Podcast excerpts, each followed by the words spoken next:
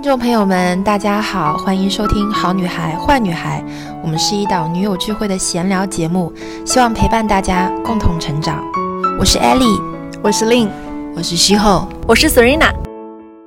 Hello，大家好，我们又来到了《好女孩坏女孩》的这一期，今天是我和 Serena 为大家带来的新一期内容。Hello，大家好。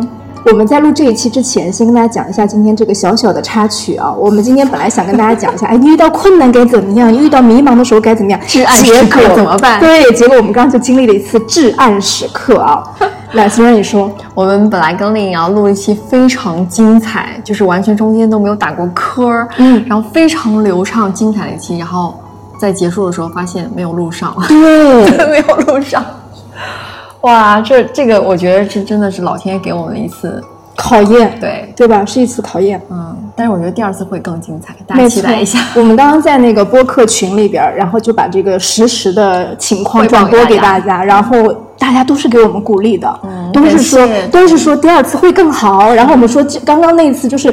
讲话这个东西就是覆水对覆水难收嘛。你刚刚讲过的话，待会儿就不可能一模一样再来一次。对但大家都说你第二次还会出更多的金句，哇塞，你们都是小太阳，我觉得大家非常棒。照温暖我们。是，嗯呃，所以今天这个话题是刚刚我讲了，是我们想聊一下关于我们女生们在各自的这种成长的经历当中，过程当中过程当中，创业也好，工作也好，学习也好，特别你刚刚提到说，呃，大学毕业啊，包，括面临选嗯择的时候、抉择的时候，怎么样如何抉择是对自己未来最好的？是。对，我们把它称为叫至暗时刻，是。因为你在那个时候是最迷茫的。呃，前段时间我们活动的时候，有一个小女生，然后她跑来问我，她是九八年的，然后刚毕业没多久，然后她一直从从事的这个职业是呃设计，就她啊对设计。嗯 fashion design 就很、很有那种感觉。然后她其实这个行业在杭州，我觉得还是发展机会还是蛮大的，因为市场很广。因为杭州以前也是被称为女装之都的，对对对对对。嗯然后他就在一个高资，就是一个工资很高，然后另外一个是他很热爱的一个行业跟品牌里面，他就不知道如何去抉择。哦，一个是面临薪水非常高，对另外一个是他喜欢的牌品牌，可能是独立品牌或者刚起步的品牌，是的，他不知道该选哪一个。他很纠结呀、他说我该怎么选，然后我不知道怎么样选择是对自己未来最好的。那我就告诉他，如果你在目前你的生活没有那么拮据情况下，你可以去追求你的热爱的东西。确实，对，当然你想啊，如果呃真的是揭不开锅，或者说很很缺这一方面的话，我觉得那大家还是要理智的去考虑一下，哦。先把自己的温饱问题解决，为。没错，你说的一点都没错。如果你当下是呃需要物质为先的，你先把自己的这个基本生活要顾好。。对所以我们觉得去选择这个高薪的职位你完全没有问题，对不对？完全没有问题，大家都可以是理解，的非常理理智。对你不能说我我没有面包，只有理想，这也是不可以的。对，他会被现实所打败。是是，你这个理想支撑不了多久。但是如果就你说的，他本身条件还可以，然后也有家人的支持啊，或者物质条件本身就积蓄了一些，那先去试试看自己想做这个热爱的东西。是的，因为你在热爱的呃工作上面，你才会爆发出你自己的所有的热情，没错，你会变得很主动，你会自己想办法，没你会有很多的这个灵感和创意的点子。是的是的然后你伴随着一波一波的这个正面的反馈，你会更加觉得啊，我做这件事情没有错。对，是的，对，我反哺给你，对，嗯反哺给你的理想。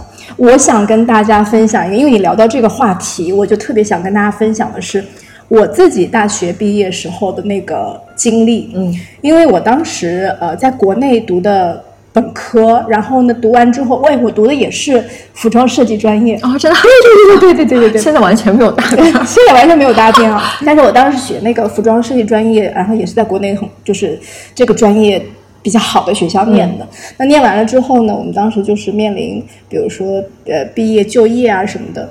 我自己有一个想法或者计划，我是希望能够出国去看看外面的世界的。嗯。嗯，很多人出国可能是因为啊家里面希望他出去，好。对，或者因为呃父母的原因，或者因为国外有亲戚等等，就有有早早做这个准备。我当时是在大四的时候，我就觉得说，我希望能够，呃，一股气就是接着去念书，然后同时借着念书的这个时这个时间，可以在国外去经历一些就是国内可能经历不到的体验。嗯嗯然后因为家里人其实对我这个选择是。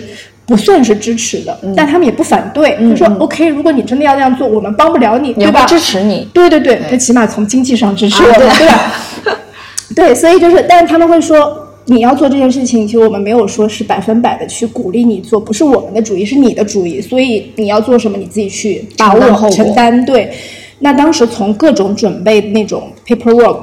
或者是那些就是呃各种的证证明啊，什么什么跑银行啊，嗯然后各交接特别特别麻烦。对本身这件事情其实是中介来做的嘛，但是我当时就是哎，反正我也反正自己亲力毕业了亲为，对，亲力亲为，我去把这些一一都落实。然后我是一个人到的国外，然后到了国外之后，我那个时候还记得，就是我的爸爸妈妈是特别担心我。他说：“你那边到那边之后那一刻，人生地不熟，你咋办呀之类的，就是特别的担心。但是我觉得当时就初生没有牛犊顾虑不怕没有顾虑那么多，就是到了之后联系学校呗，或者打个车呗，去宿舍呗，就是很顺利的就把这个度过去了。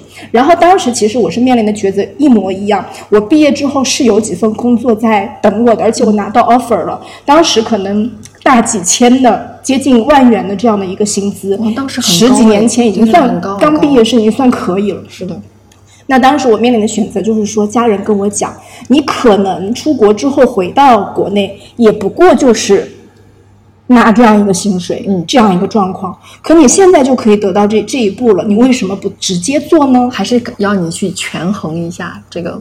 没错，没错。但是我当时就觉得这个是我的一个梦想，或者是我现在当下非常想去追求的一件事情。嗯所以我是把这个可以直接工作的这个 offer 推掉了，而且我自己证明了，我参加面试一面、二面、三面、笔试等等，我拿到了，比如说贸易公司、外贸公司之类、服装贸易公司之类的一些这个呃录取的东西，证明我是有这个能力的。那我就觉得，我如果回国之后增加了这样的一份经历，难道我会比现在更差吗？嗯，所以我对自己还是有这个信心的。所以你你就是完全把自己的未来设定好，然后把自己的一步一步都安排好的人。就像你说的，我先肯定自己的价值，然后我会在未来的时候对我现在做的这个事情啊、是不会犹豫的，就不会后悔的，对不对？你又是有很明确的目标方向。有方向，而且不后悔。对，是的，包括我回国之后有一段时间，可能又面临新的要去找工作、做事儿啊之类的，我也会遇到迷茫的时候。嗯，但是那个迷茫的时候，我就会觉得，我也不会后悔我曾经选择了这个选这个选项。嗯，因为我觉得那个经历是无法比是拟宝贵的，宝贵的，它是很宝贵的。人生路不会白走。对，哎，这句话是的，嗯我们刚刚也曾经也说过这句话，就是每人生的每一个经历的阶段，就在你的未来都会宝贵的财富。你你以前走过的每一步路，才会塑造成现在的你。没对错，大家会觉得说，那我以前做错了怎么办？做错就是试错呀，你以后不会再去错犯那个错误了。要允许自己试对有试错的机对会。嗯，对，就是就是一个比较大胆的一个选择。所以，如果你是刚就大家在听我们播客的女孩子们，如果是面临比如说重新选择职业的迷茫过程当中，或或者是毕业面临的一个十字路口，你们可以根据我们刚才说的那个建议去衡量一下。此刻我是想要面包，我们就选择先把自己的生活顾好。如果此刻你有能力和余力去追求理想，那你不妨大胆的去试一试追求理想的那一步。对，而且我觉得用热情，就你的这种兴趣爱好去工作是一件很幸福的事情，你知道吗？因为我们如果拿高薪资，就如果现在按我的角度去考虑，我拿一个高薪的工资和一个热情的工作，我肯定会偏向于热情的工作，因为我拿了这个拿这份钱，是不是说我拿了这个东西，我要去时用时间去换取？就是你的年纪越来越大的时候，你会发现时间是非常宝贵的东西，它对你而言是最有价值的东西。那我们如果拿着仅凭拿着一个高的工资去去工作，这个东西不是你喜欢的，那你完完全全就是在为钱打工啊，哦，对对不对？这个价值感就没有了，对，对吧？你很如果说不付你这个工资的话，你可能觉得嗯，好像这件事做可做可不做。对。那大家，大家如果从这个角度去衡量你正在做的事情，你可能正在做的这份工作，让你觉得我只是为了拿这个工资，我每天过得不开心，它没有驱动力，没有让你成长，没有对你可能就是做到一定的阶段之后，你会厌倦。对你也会迷茫。一定会经历过这个阶段。，而且你刚刚说到的时间这个点，就是时间它本身是财富的另外一个维度。对，是的，对，时间本身它因为是也是给你增长非物质的经验值的一个非常好的衡量的标准。是的，不要拿时间去兑换金钱。嗯，嗯，它是无价的。是的，你说到这个点的时候，我就想到，那我们自己在做事儿的时候，你有没有经历过什么所谓的至暗时刻，特别迷茫、特别焦虑的时候？讨论过这话题，嗯就是说我们很容易去忘记一些比较焦虑的事情。当我们获得快乐的时候，我们会把之前的很多不开心的时候啊，或者是啊、不高兴的时候，会经历很多很很糟心的事情，就会忘却掉。没错对，因为你的快乐会大过于你的那些焦虑。而且我们可能一直是往前看的人，啊向前方看，很重要不要回头看。是的是的您回头看，觉得啊，我踩过这个坑，犯过那个错，受过这个伤，你就会觉得我走不出来，对，我沉溺在那个，纠结在里面。对，沉溺在那个痛苦当中。那对我而言呢，我觉得呃，就是这几年而言，我觉得最也不能说最最至暗吧，就是我在带呃我孩子的时候，嗯因为陈秋那时候不是小学嘛，嗯，然后那个时候我其实很想去做很多事情，我的性格就是那种对外界有充满满好奇好奇心，但是我会。做一个妈妈角色的时候，会框住我很多，哦我就不知道如何抉择。比如说有时间上的捆绑对啊，，一定这是一定的。精力上的牵扯啊，没错，所以那个时候你就要看你要站哪一边，哪一边对你权衡一下是最重要的。那我可能会觉得孩子是最重要的。是那那个时刻当中是孩子最重要，是的，没错。但是我也要把自己未来要走的路，我要先铺垫好，嗯就你要在心里面先做一个好好一个小的准备。嗯就比如说我要去学习，嗯我要去往哪一个方面去努力，或者说我在未来的时候我要走哪个方向的时候，我会先计划好。然后当你从这个圈子跳出去的时候，至暗时光啪扭一下跳出去的时候，你会发现哦，我出来了，我出来了。嗯啊，而且走的非常的果断，你的那个至暗时光就会发现，就是它也是对你有起到好的作用。嗯，因为有前面那段，才会显得后面出来之后转换的那一刻的珍贵。是的嗯所所以以当时你做了什么，让自己出来了？我当时记得好像是，因为他马上要小学毕业嘛，嗯我就觉得我肯定要在啊、就是做普拉提这个行业啊、让自己重新转换了一个角色。我现在不仅仅是一个妈妈，我也是一个呃老师，去教育别人的这种本能性教育别人、教导别人有这种啊、老师的身份。是普拉提老师，对对类似于嗯，应该算是美育或者是媒体健身这个行业当中对，赋能给别人。没错，嗯，这个东西都是你在前期积累的。如果我在之前在至暗的时刻没有去积累一些自己的能量，那我觉得现在我不可能做到，就是赋能给别人这一步。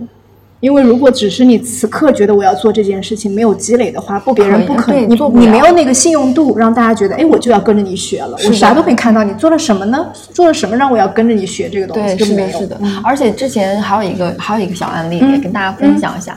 呃，有一个很好的朋友，然后他有一段时间，你知道前段时间我不是跟风，全网都在跟那刘畊宏那个健身、对跳舞，对不对？然后每个人都在争做刘畊宏女孩儿，对。然后他就觉得我也要想做自个呃自己的小红书或者个人 IP 的时候，那我也去跟跟风，可能流量就会导向我这边。他确实有这样的概率在，但是。我就跟他讲说，你要自己知道什么样才是你个人的魅力，什么样才能使你未来有一定的财富增长，它是是稳定的，是要你要做自己，要做原创，对不对？我们现在所所做的很多东西都是在 copy，都是在跟风。那所谓跟风呢，你就不是就是效仿，是无法达到财富的。你不能，就是你没有财富，就像写书一样，嗯，我有这样的写作能力，我写了一本书。那在未来的十年，可能每一次这个书的出版商每每一年出去的时候，都可能给我付版权、复利，复利，嗯对不对？这些东西都是我们要做原创，这是原创的魅力。嗯然后因为热点只是一时的，对，没错。然后还有一个就是把个人的专长一定让他变成于知识领域的就是边缘地带，就让他学到更精更尖。自己去精进那块东西，对对对对对，同时保留自己的特色。对对吧？如果你只是跟风说啊，我是一个健身教练，我我我觉得刘畊宏那个我就 copy 他去做，但是毕竟人家是有明星光环的，是的，你可能你要成为你自己而且他们已经做过这件事，而且有成百上千的人也在效仿他，你很难从中跳脱出来。你要有自己的个性，对你有自己的个性，当你做其他事情的时候，其实那个就是你有你味道的东西。对，，独一无二的嘛。嗯嗯，那这个是很难能可贵的，就不要去效仿，就还要去做自己本身应该。就是无论你有多么的迷茫、焦虑，想要得到某一个目标，你还是得耐住这份心，去深耕自己的一个、挖掘自己的一个特色。是的嗯。你讲到这个地方，我就想到我，我就在回想说我自己有没有什么特别难的时候。我我第一个想到的是我在呃生宝宝之前怀孕的时候，我在六个月的时候检查出一个指标特别特别不好，就别人可能指标是一百，我是四千，就那种。离谱，就整个离谱的一个状态。当时我那次大检查做完之后，就立刻被呃医医院打电话，对医院打电话给我说，哎，那是谁谁谁吗？赶紧回来一下。然后我就那天进去就再也没出来，直到生宝宝。所以这么一算，可能有三个多月的时间，而且我还早产了一个月。所以在那个状态之下，我现在回忆起来就觉得啊，每天哎就是熬日子，在熬日子，我就觉得不知道。首先，而且我觉得是关乎到一个生命，哎，就是这个生命压到底力也很大能不能保住的？每天医生让我签这个类似于呃叫那个叫什么单什么单对对对对对，自己负责你自己负责。如果不怎么不 OK，情况不 OK 的话，也是正常的，你自己负责。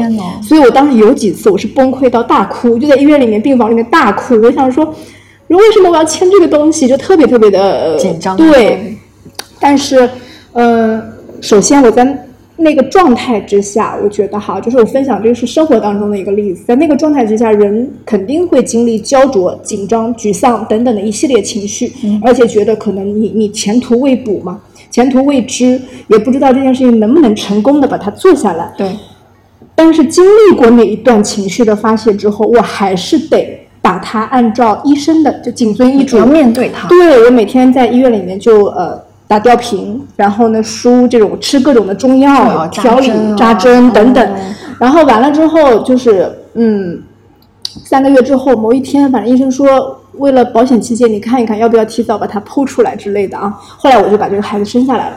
他为现在了为了现在多么的健康，对，但是现在其实其实我觉得孩子一点问题都没有，就是当时可能如果你是处在非常焦虑的时候度过那三个月，你可能不仅自己受到了伤害，小孩也受到伤害，对对不对？对对对。嗯，因为我们刚刚其实还，因为我们刚刚现在是第二次录这遍播客，所以我刚刚在群里还说一句话，我说物来则应，物去不留。哎意思就是说你这个事情来了，就它本身就应该来，你就接受它，接纳它。如果这个东西流失了或者没有了，你那说明它本来就不应该来，对这是一个自然的过程，大家就去用接纳的心态去。去接受你所谓的这个至暗时刻和焦虑的时刻都 OK，是的，一切都是最好的。是你不能说我沉溺当中，或者我现在这个紧张焦虑的情绪当中出不来，但其实等到你若干年后，或者是某一个时段跳过之后，就像你说，你跳出那个圈子回去看一下，我已经走出来了。是的，嗯对，我还记得你在你你在我们录之前，你给我讲过一个你的邻居的那个事情。哦，对对我们上周末的时候，就是呃，跟一个我们我们家小朋友从小一块儿玩的一个邻居去吃了个饭，因为他们快要回欧洲了。呃，这这个邻居的这对夫妇，女生是中国人，然后男生是呃荷兰人。那他们之前就是女生在国内做的是教培行业，大家知道今年教培行业其实我们特别惨，对我们听众当中有很多也是教培行业的女生，嗯嗯嗯然后呢，有有私信给我说过，说教培行业因为双减嘛，这个我觉得根本就不是大家的问题，对不对？你可能非常努力的在做这个事但是因为大政策来了，大环境来了，你不得不面对它。但你去回想，就是整一个的历史的当中，整个历史不都是因为各种的政策啊、政治啊，不断的或者波动啊对呀、起起伏伏的。我们可能就是作为这一代人经历到了这个事情，所以首先我们接纳它。第二个就是我的这位朋友，他们是当时跟我回忆，我也听了特别感动啊。他就说我在收这些学校，就把它关闭的时候，亲手关闭他们的时候，他说我真的是快要流下眼泪，因为每一张桌子、每一张椅子都是我历自己历在目对，那个去冒着大雨啊，去那个这个二手市场啊，一张一张挑，一张张拿，为了节省成本嘛。然后把学校从零到开起来，到开分校等等的这个过程，他说现在你亲手再把它关掉，其实是非常非常痛心的一个过程。就像俞敏洪的那个是是是，就很像俞敏洪那个过程。但是对他来说，他觉得首先我要做的对，他就跟俞敏洪一样，我也有一笔备用金，我要让每一个学生的家长拿到这笔学费，我不会拖欠你们，我也不会说溜就溜，然后再是正大光明，好好的把这个事情结束了，就有始有终的结束。错，没错。另外呢，他就想到说，哎，每一件坏事的背面可能还有好事哦。嗯，西方有一句谚语说什么，嗯，什么乌云边上也有银边什么的，对不对？就是我，我一想到说这个关闭了之后，那 OK，我借着这个机会，我就带着孩子和老公，我回到老公的家乡去，我去欧洲定定居生活了。我是他说，因为这样的话，对于孩子来说，本身我们的规划是希望他一直留在国内发展。但是他说，我想到说，孩子的另一半血统就是在欧洲的，为什么不让他趁这个机会回去接受另一半家乡的这个熏陶或者教育呢？他说，我就把这件事情变成了一件好好的事情，就 New Star，对。就是我，所以我刚才在听的时候，我就觉得哇，好幸运哦，很幸运，对不对？他有完全有一个非常好的一个后路可以退，是，嗯，就我们这是一个 happy ending。是的，对对对是的，是的，是的，完全是扭转到另外一个生活环境。就它是一个嗯典型的有好的好的反转的例子？没错，嗯没错。而且他因为这件事，我我们我们中国人说因祸得福，对对，对？没错，没错，就可能你本身在处于压力很大的时候，这个事儿继续做下去，也不一定会是怎样一个结果的，。没有把它全部都结束掉，再重新开始，嗯，它可能是一个更好的、。更好的一个方式。没错，没错，对，所以这个是我最近一个经呃，经就是觉得有蛮有体悟的一件事情，嗯跟大家也分享一下。是的，然后我们在讨论这个所谓的至暗时刻的时候，这个可以是非常小的事情，也可以是非常大的事情，要看你怎么去看。看你怎么看看。但但但凡是你觉得遇到的困难、麻烦、焦虑、矛盾等等，都可以成为一个人的至暗时刻。而且有的时候，可能这件事情在别人看来是很小的，对对我来说，这个可能是压死我的最后一根稻草是。的，放大化就是对我们不要去评价别人说这个事儿这么一件事就对你就你就怎么怎么地了，不是？我觉得每个人的这个衡量角度和呃基本盘是不一样的。对，放在你的身上就会呈现出另外一个景象。对，但是我我特别想跟大家说的就是，我们所谓的遇到的这些麻烦的事情，其实是人生的一个线索，因为它的这个发生是在告诉你，你的人生功课还没做完。那我之前跟大家，我们上一期录的时候有跟大家提的提过一个理论，就是说你在大海中游泳，海浪过来你是不会抱怨的，因为你觉得就应该发生这个事情。对，是的。那为什么生活中的困难或是这个所谓会觉得是焦虑来了，你就麻烦，对，是你的念头。是的所以真正麻烦的是你如果产生了念头，你觉得这个事情是麻烦的，那么你就会认为这个事情过不去，而且还会反复的否定，让你自己的人心被停滞掉了，那你就无法跨越它。所以这件事情，我觉得，呃，不管是你生大家生活当中遇到各种各样的小事啊，还是大事啊，你把自己的这个念头转一转，可能它就会产生这个新的契机。对我们上次不是还说，就是那那本书，嗯孔子那本《最好的教育》里面有一句话是怎么说？他说，呃，孔子说，他说发愤忘食，乐以忘忧，不知老之将至。那，小那个小的时候还背过这个课文。对，他的意思就是说，如果像我们俩在做自己喜欢的事情，我们投入了满腔热情，很多人觉得我们是累，对不对？对但我们俩就是属于这种状态。对脑子里就在盘着说，我周六要干嘛？我周六要播课录播课，我周日要干嘛？周日再直播一下，干嘛干嘛干嘛？我就是在忙活这些事情，但是乐在其中。是的，这就是对一个你的工作中的热情度，就是在这里，你会变得很主动。就是你回到你前面说的，你到底是要选喜欢的还是什么的？对包括还有就是大家面对这些呃麻烦的事情的时候，麻烦的时刻的时候，这些 trouble 的时候，我觉得自己这个心念其实起到了关键性的作用。我给大家举个例子，就是我自己在公司里面做直播，我去年一年，我跟你们说，就是大家知道我我我是一直保持着每周理查德店铺周二和周四两场直播，就是属于卖货的那种。我去年就是小伙伴们把我拱上台说，哎，你来做，你来做的时候，我就是全不想 完全不想做。我当时心里就是这事儿是浪费时间。对，抗拒。对，我觉得这不就是把产品呃照着它的这个配料啊干嘛说一说不就完事儿了吗？为什么要我做呢？我不是可以产生更大的价值吗？不愿意。然后我跟你说不愿意的结果是什么？OK，你卖不出去，你可能是鸭蛋鸭蛋鸭蛋。对，然后呢，你的小伙伴跟着你，我们有一个一起搭配直播的这个运营小助理。小助理跟着我，他可能也会看，他能够感受到，非常明确感受到你是愿意做这件事还是不愿意做。对对对，他会跟人说，哎，老板也不愿意做，那我要我干嘛呢？对，我也摆烂，我也摆烂。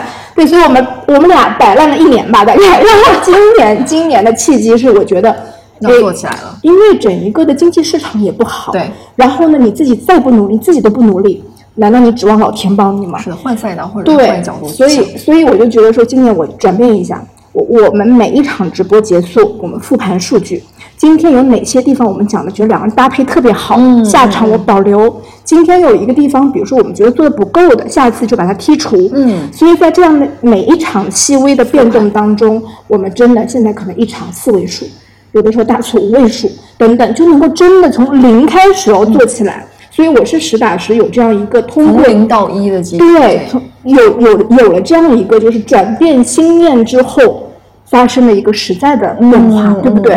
所以这个我是完全有这个底气去分享给大家说，你们也可以试试看。而且你现在身边团队人应该看到你这样，他们会也会很卯足了劲儿跟你一起去对对对对对对，我包括不一定也要创业，大家跟身边的这些，比如说同事们的关系，其实也是这样的。对同事们看到你这个人特别积极，特别阳光选身边的朋友的人也很重要啊，你说说看，这个怎么怎么这理解？个呃，就是就大家可以现在回想一下你身边的朋友，就是你一定要多跟那些正能量的人，包括呃不去长时间抱怨啊，就大家都喜欢跟正向的人去没错去去交流、去沟通，对不对？大家可以去筛选一下身边，找找一些同频的人。对对对，找同频的人。然后，但是我们当然不是说像，呃就是之前说的，让你真的去筛选身边的这些。对，不不要有功利心，对然后不要说是去有有这个三六九等的这种心去区分别人，不是这个意思。只是去深深的去沉思思考一下，你身边的朋友是什么样的，什么样的适合你。对谁能够给你带来所谓的光明指引，或者是阳光的感觉，如沐春风的感觉，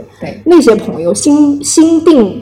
心心神非常安定的这些朋友，他们可能会帮助到你。就有的时候你可能下班相互的，对跟他们聊两句，周末休息的时候跟他们聊两句，你整个人都定了，是的。这是非常有帮助的。还是还是说到这种时间成本上的问题。啊你在跟别人沟通交流的时候，其实也是你的时间成本。哦，对不对？包括你刚才说每一场你们都会在复利，呃，每每一场啊，对对，每一场你们都会在复盘。嗯那复盘这个阶段其实也就是复利，就是你的积攒某一个小节点，就把它全部都累积起来的话，在未来你会看到一个很大的改变，对不对？是的包括我们的知识一样，就不停的，大家一定要真的去好好的、不停的去学习。终身学习，终身学习，终对身。我们之前提过、讲过、聊过一集播客，是叫什么？成长型思维。思维对，我们在讲亲子关系的时候说，哎，我们看这个小孩儿，不要觉得他此刻做的这件事情啊，完蛋了，完蛋了，不要有这样的想法。对成长型思维就是我允许当下你犯错，但是我相信你一定可以重新去纠正。要看得到他身上的闪光点，然后并把它放大。是。嗯，所以我们其实这一期聊的内容，从根本上来说，还是希望让大家能够感受到，就是第一，就是人生哪里有什么怕麻烦这样的事，人生别不要怕麻烦。